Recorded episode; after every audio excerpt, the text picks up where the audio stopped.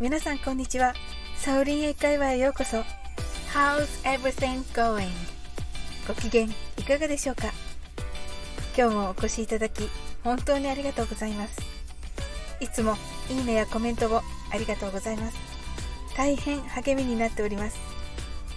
この番組はお好きなことをしながら耳だけこちらに傾けていただく聞くだけ英会話をコンセプトにお送りしています。ゆったりと気軽な気持ちで楽しく聞いてくださいね。それでは今日もスタートです。Let's get started!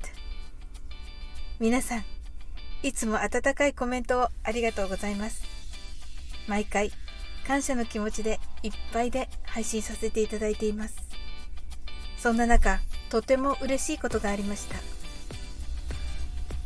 幸せデリバリーで日々のマインドを整える配信をしてくださっている夢林智樹さんが火曜日の放送の冒頭で私のこのチャンネルを紹介してくださいました。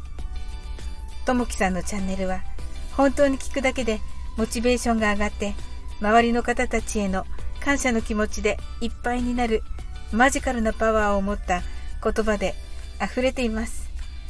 そんな素敵な配信をされていて尊敬しかない智樹さんから大変褒めていただき、びっくりして座っていたソファーから飛び上がってしまいました。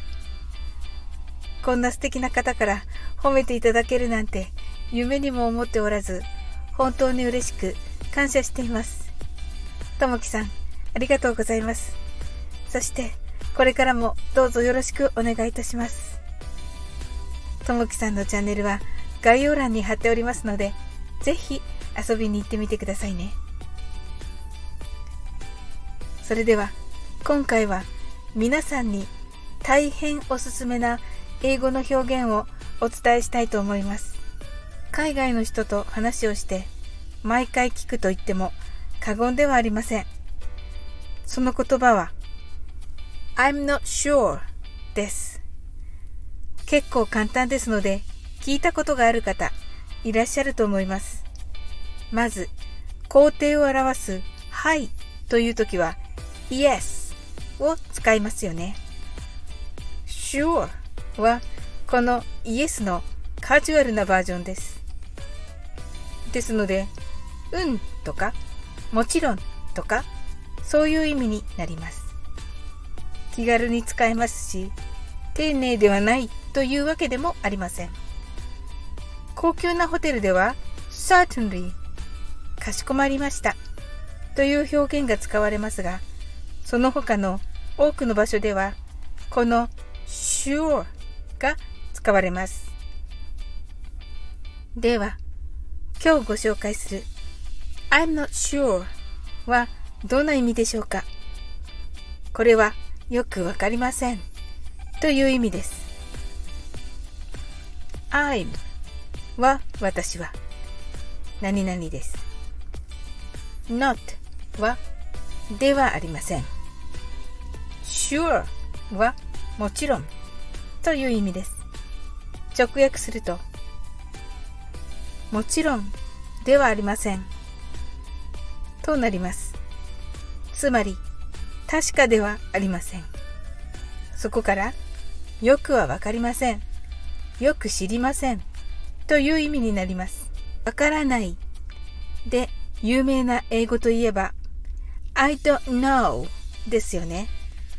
この I don't know は全くわからない、全く知らないという意味でネイティブが聞くとわからないから答える気にもなれないという若干ネガティブに聞こえます。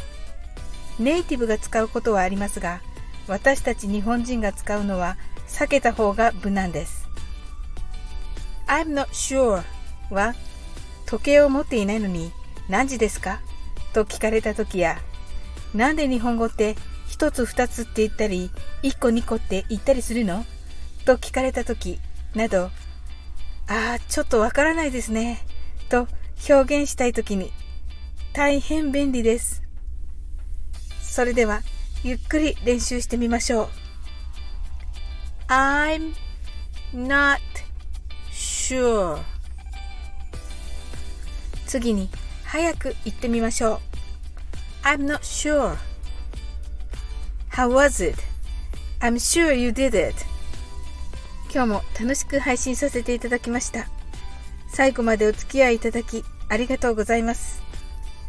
コメントやフォローいただけると本当に嬉しいです。